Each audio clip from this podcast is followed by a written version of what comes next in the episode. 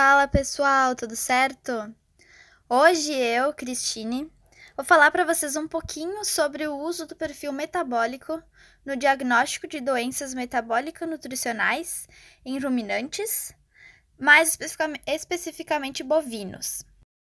O perfil metabólico, então, uh, ele pode ser usado não somente para monitorar a adaptação metabólica e diagnosticar desequilíbrios da homeostase de nutrientes, mas ele também serve para revelar as causas que estão por trás da manifestação de uma doença nutricional metabólica. Uh, ele, então, pode ajudar no diagnóstico e prognóstico de alguns transtornos metabólico-nutricionais em ruminantes. Nos rebanhos leiteiros de alta produção, é muito importante obter um correto balanço nutricional, especialmente nos períodos de maiores requerimentos, uh, que correspondem ao início da, da lactação, onde a vaca chega ao máximo da sua produção.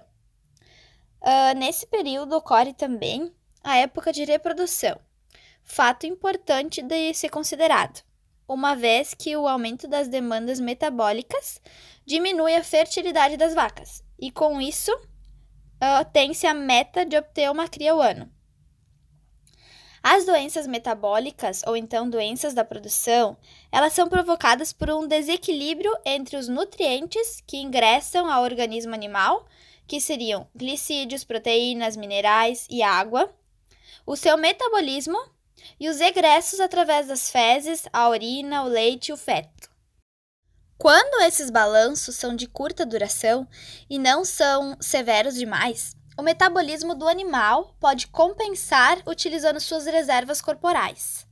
Então, primeiramente faz-se a determinação do beta-hidroxibutirato, onde os corpos cetônicos beta-hidroxibutirato e o acetoacetato são produtos fisiológicos do metabolismo de glicídios e lipídios de ruminantes. Uh, os seus precursores são as gorduras e os ácidos graxos da dieta, bem como os depósitos de gordura do animal.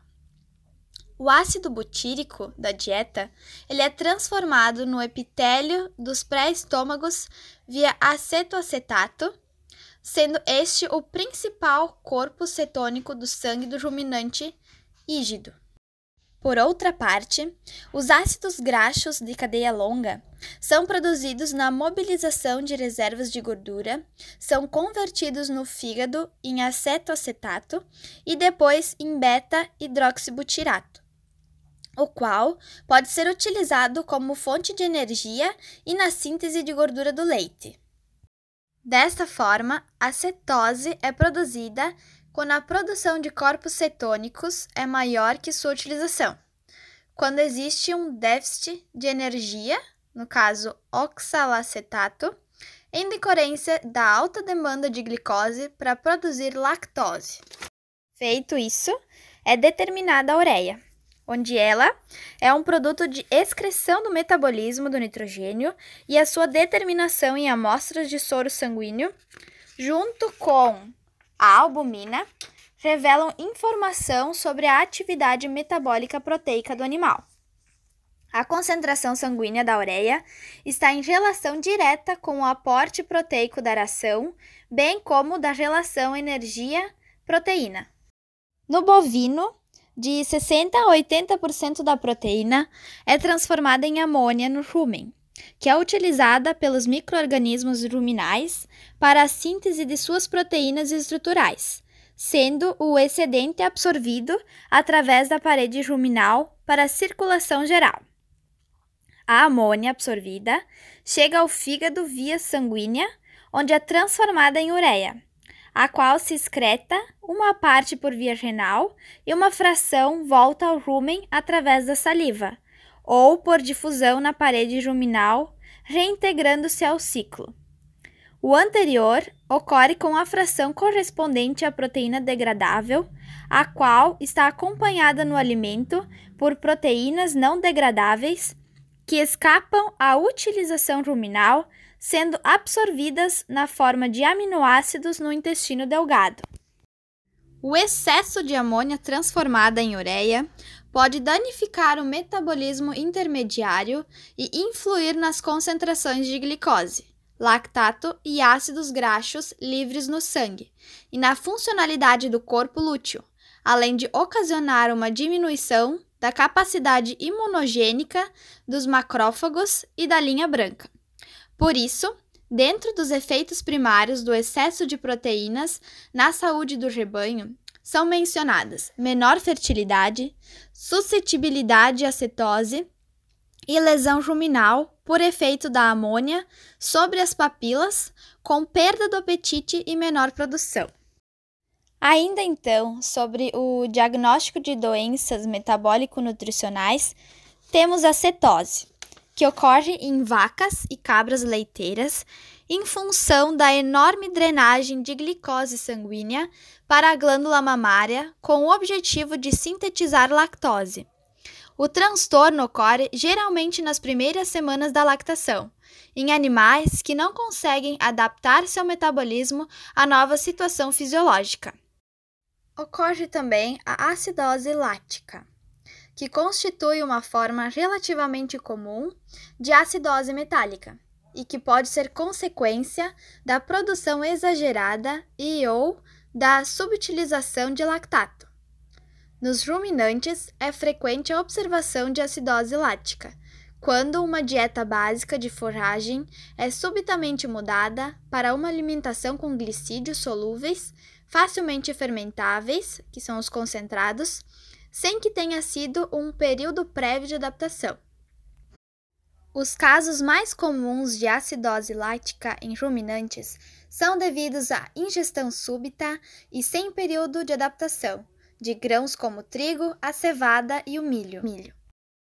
A produção excessiva de lactato ruminal é provocada por microorganismos, que fermentam anaerobicamente e de maneira rápida os carboidratos solúveis, levando ao acúmulo e absorção de lactato.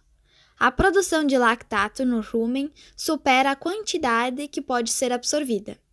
Como consequência, o pH ruminal cai para valores abaixo de 5.0, causando atonia do rumen e rumenite química. Nos ruminantes, então, como já mencionado, os alimentos consumidos são fermentados no rumen antes da digestão gástrica intestinal, e a eficiência desta fermentação está atrelada ao aproveitamento dos ingredientes da dieta pelo animal. A qualidade e a quantidade dos produtos da fermentação são dependentes do tipo e atividade dos microorganismos do rumen. A fermentação ruminal das exoses resulta na produção dos ácidos graxos voláteis, nomeados de acetato, propionato e butirato e a liberação de gases como dióxido de carbono e metano. Em geral, os microorganismos realizam primeiramente a digestão de carboidratos, como celulose, hemicelulose, pectina, amido e açúcares, para depois utilizar dextrose, pentoses, glicoses, lactatos, fumaratos ou hidrogênio como fonte de energia. O ecossistema dos microorganismos ruminais é dividido em dois grupos: os microorganismos que fermentam carboidratos não estruturais e aqueles que fermentam carboidratos estruturais. As bactérias fermentadoras dos carboidratos estruturais fermentam apenas carboidratos da parede celular, utilizam apenas amônia como fonte de nitrogênio e não fermentam peptídeos ou aminoácidos. Já as bactérias fermentadoras do, dos carboidratos não estruturais fermentam carboidratos não estruturais, amido, pectina e açúcares. Elas utilizam tanto amônia como peptídeos e aminoácidos como fonte de nitrogênio e podem produzir amônia. As células vegetais mais velhas são recobertas por lignina, cutina, taninos e sílica, o que dificulta a adesão e, consequentemente, a ação dos microorganismos ruminais à parede celular. Por isso, a degradação dessas células é feita preferencialmente de dentro para fora. Os fungos são os únicos microorganismos capazes dessa ação, permitindo que outros microorganismos possam continuar a digestão das proteínas e carboidratos vegetais. Os zoósporos dos fungos se aderem à partícula vegetal e um gizoide simples atravessa a parede celular, por lesões em uma superfície ou pelos estômatos. Depois disso, o rizoide se expande, formando vários e longos braços, que, por ação de enzimas e forças mecânicas, quebram a parede celular vegetal, expondo os açúcares solúveis do interior da célula, possibilitando que os microorganismos do rumen possam se nutrir e finalizar a digestão das fibras. Os carboidratos não estruturais dos alimentos para ruminantes são compostos por moléculas de monossacarídeos. Eles constituem de 50 a 80% da matéria seca, dos volumosos e grãos. Seu valor nutritivo depende da sua composição em açúcares e de suas ligações com compostos fenólicos. A disponibilidade nutricional dos carboidratos depende da capacidade dos animais em quebrar as ligações glicosídicas nos diferentes carboidratos e outras substâncias. O amido é o maior componente fornecedor de energia e representa 50 a 80% dos grãos de cereais, os quais são importantes componentes das dietas utilizadas para as produções intensivas de leite e carne. O mecanismo de hidrólise do amido pelas bactérias inicia-se com a adesão dessas ao grânulo, e este processo começa com a interção iônica hidrofóbica, envolvendo forças de Van der Waals com a superfície do substrato envolvendo a anulação das cargas, tanto da membrana celular da bactéria quanto do substrato. Em geral, o aumento na quantidade de amido fermentável proveniente de grãos na dieta é associado ao aumento na produção de ácidos orgânicos, aumento na produção de proteína microbiana, diminuição na digestão da fibra, diminuição nas concentrações de amônia e diminuição na relação entre o acetato e o propionato. Nos ruminantes, os carboidratos provenientes da dieta são fermentados em ácidos graxos de cadeia curta no rumen, e menos de 10% das exigências corporais de glicose são provenientes da digestão no trato gastrointestinal. Assim, a principal fonte de glicose para os ruminantes é a gliconeogênese, sendo o propionato o principal substrato. A quantidade de propionato absorvida do rumen em animais bem alimentados é frequentemente suficiente para atender às exigências para a síntese de glicose. A celulose é o polissacarídeo mais abundante da natureza e principal constituinte da maioria das paredes celulares. Seu teor varia de 20 a 40% na matéria seca de plantas superiores. A celulose ela é formada por resíduos que formam longas cadeias lineares com alto grau de polimeração e elevado peso molecular.